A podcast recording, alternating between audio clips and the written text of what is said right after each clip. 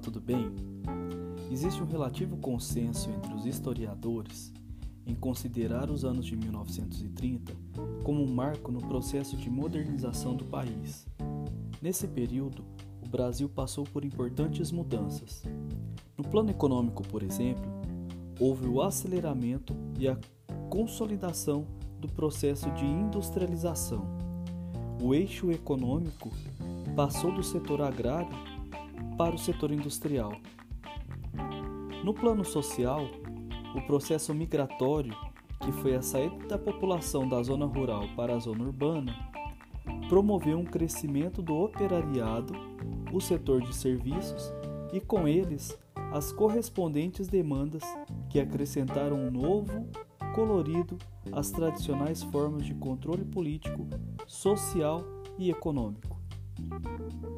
No plano cultural, a sociedade industrial abriu espaço para o chamado movimento modernista. Neste contexto de transformações, destacou-se a liderança política de Getúlio Vargas. E é neste episódio que descobriremos quem foi Getúlio e como ele chegou ao poder.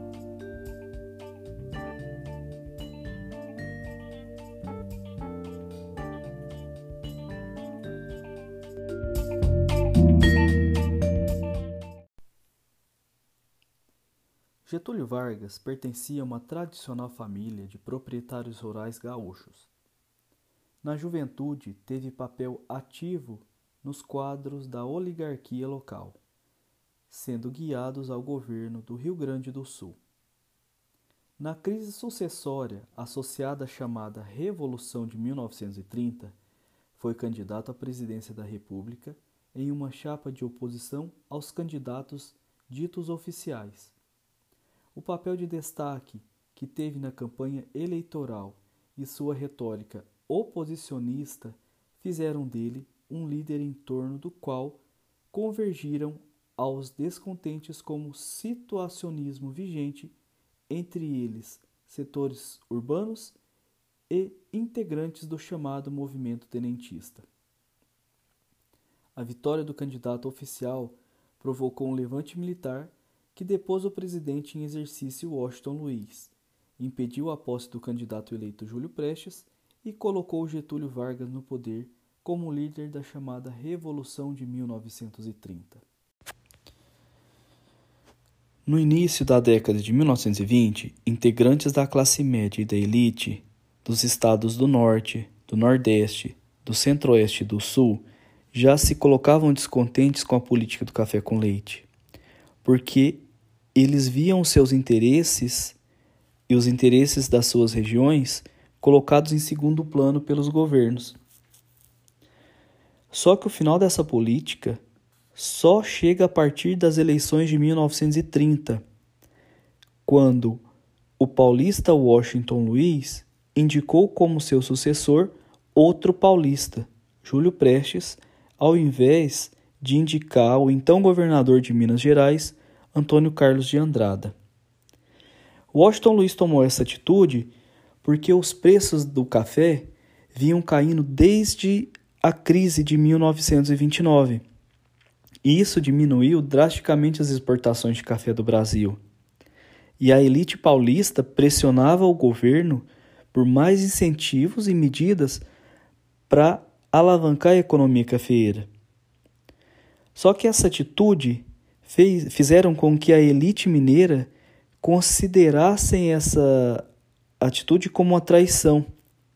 Por isso, tiraram o apoio do governo e se aliaram a um grupo de oposição. Esse grupo ficou conhecido como Aliança Liberal e era composto por políticos do Rio Grande do Sul e da Paraíba. Em junho de 1929, o grupo lançou o gaúcho Getúlio Vargas como candidato à presidência, junto com ele o paraibano João Pessoa como vice. Só que o paulista Júlio Prestes venceu as eleições de 1930. Muitos integrantes da oposição não aceitaram essa derrota e alegaram que existia fraude nas eleições. Para agravar ainda mais esse cenário político, no mês seguinte à eleição, João Pessoa foi assassinado na Paraíba. Embora esse assassinato uh, não tivesse ligação direta com a disputa eleitoral, esse fato foi utilizado como argumento contra o governo que estaria perseguindo seus opositores. Os opositores ao governo se organizaram e inflamaram revoltas no Rio Grande do Sul e também em Minas Gerais. Só que essas revoltas elas conseguiram estender também aos estados do Pernambuco e da Paraíba.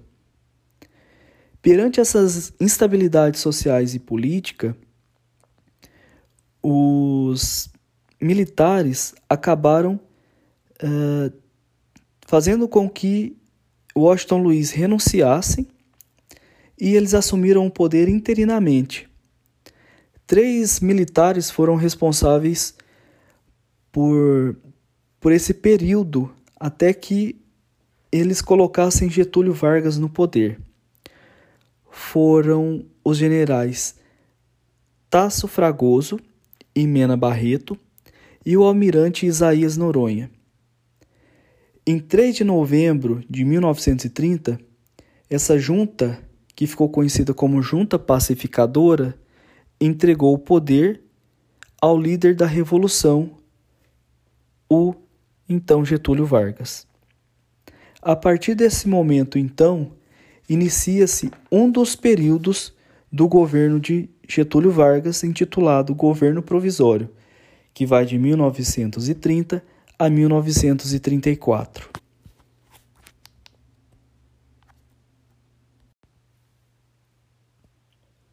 O governo provisório, que teve duração de quatro anos, Ficou assim conhecido porque Getúlio Vargas assumiu a presidência da República em caráter provisório até que fossem realizadas novas eleições. Assim que assumiu o poder, Getúlio Vargas decretou e alterou vários dispositivos que resultaram no fortalecimento do poder do governo federal. O primeiro deles foi a dissolução dos legislativos e executivos, e para cada estado foi nomeado um interventor federal denominado tenentistas. Os mais importantes foram João Alberto, em São Paulo, Juarez Távora, o vice-rei do Nordeste, como era conhecido, no Ceará, e Juraci Magalhães, na Bahia. Foram criados novos ministérios, como por exemplo o Ministério da Educação e Saúde, entregue a Francisco Campos, e o Ministério do Trabalho, Indústria e Comércio, entregue a Lindolfo Collor. Aprovou-se também ampla legislação trabalhista.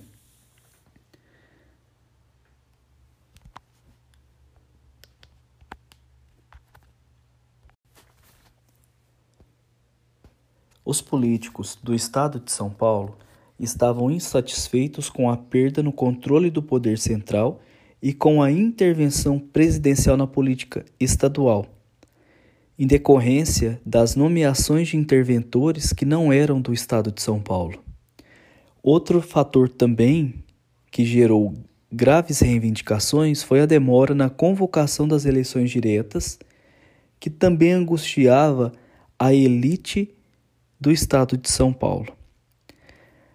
Na tentativa de apaziguar os ânimos no estado, em fevereiro de 1932, Vargas nomeou como interventor de São Paulo um paulista, só que civil, Pedro Toledo, e publicou um novo Código Eleitoral.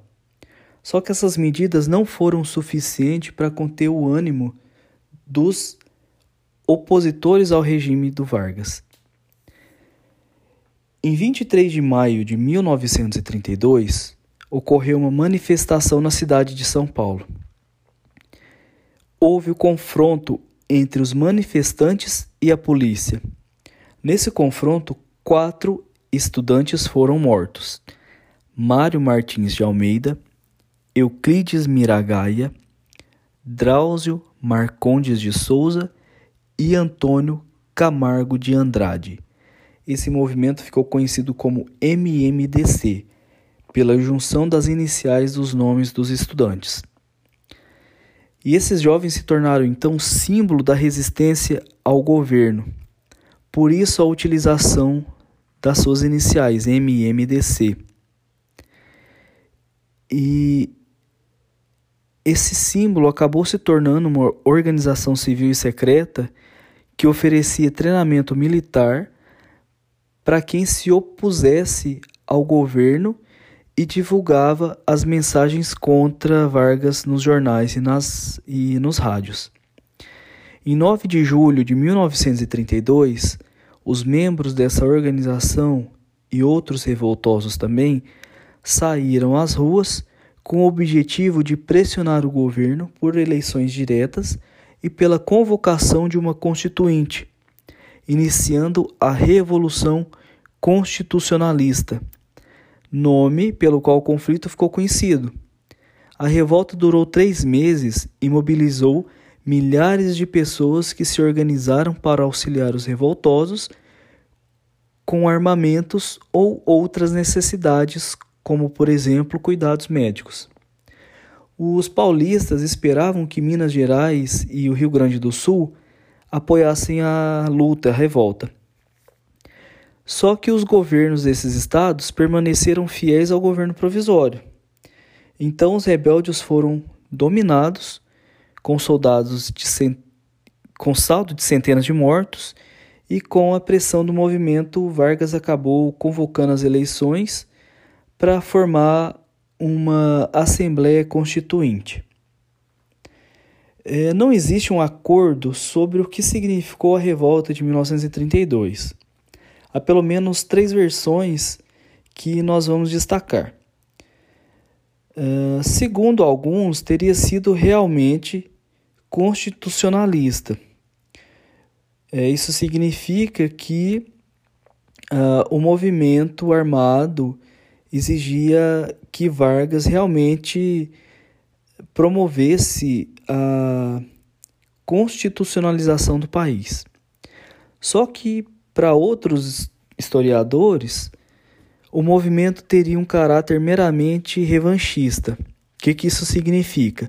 A oligarquia política paulista derrotada em 1930 pretendia, pela força das armas, voltar a ter o papel predominante que eles tiveram durante a época da Primeira República. Só que para outros ainda, esse movimento tinha um caráter separatista, ou seja, eles pretendiam separar São Paulo do restante do Brasil. Sobre essas versões, o que pode afirmar, por certa perspectiva, em relação a esse movimento de 1930, é, é que ele reflete o confronto entre os dois projetos políticos que existiam no país. O liberal democrático, que via o governo Vargas como transitório e aspirava ao ponto de restabelecimento de uma ordem constitucional liberal democrática, que era expressa, por exemplo, nos ideais do PD. E outros projetos centralizador que viam um estado de governo forte, a salvação para os males que o Brasil estava passando. Acabou vencendo o projeto centralizador.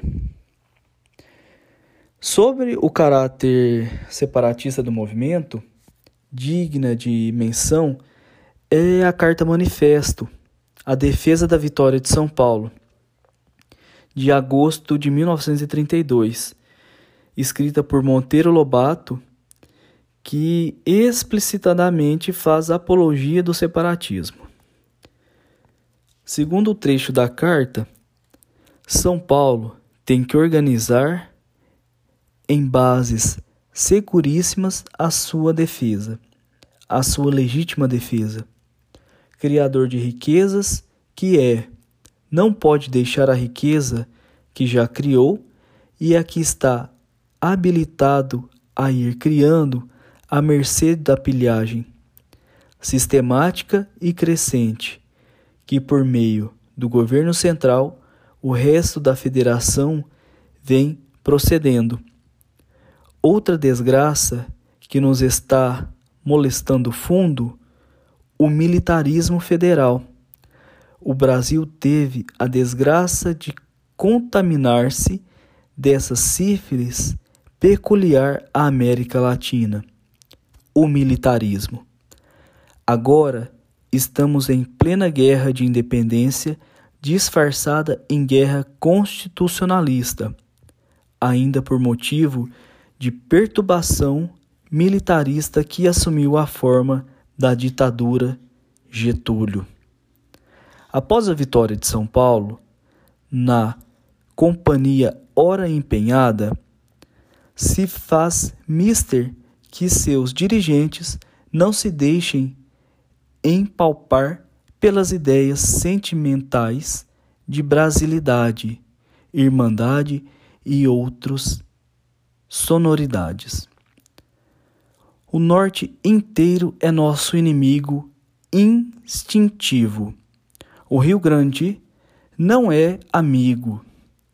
Minas cuida de si. Consideramos-los inimigo. A atitude única que o instinto de conversão impede a São Paulo depois da vitória deverá expressar-se nesta fórmula: hegemonia ou separação. Considera-se como resultado da Revolução de 1932 a realização da eleição no ano seguinte, no dia 3 de maio de 1933. Para a Assembleia Constituinte, essa aprovação dessa nova Constituinte para o Brasil em 1934, é, acabou refletindo numa perspectiva dos defensores da Revolução de 1932, que consideravam o movimento militarmente derrotado, mas política e moralmente vitoriosa.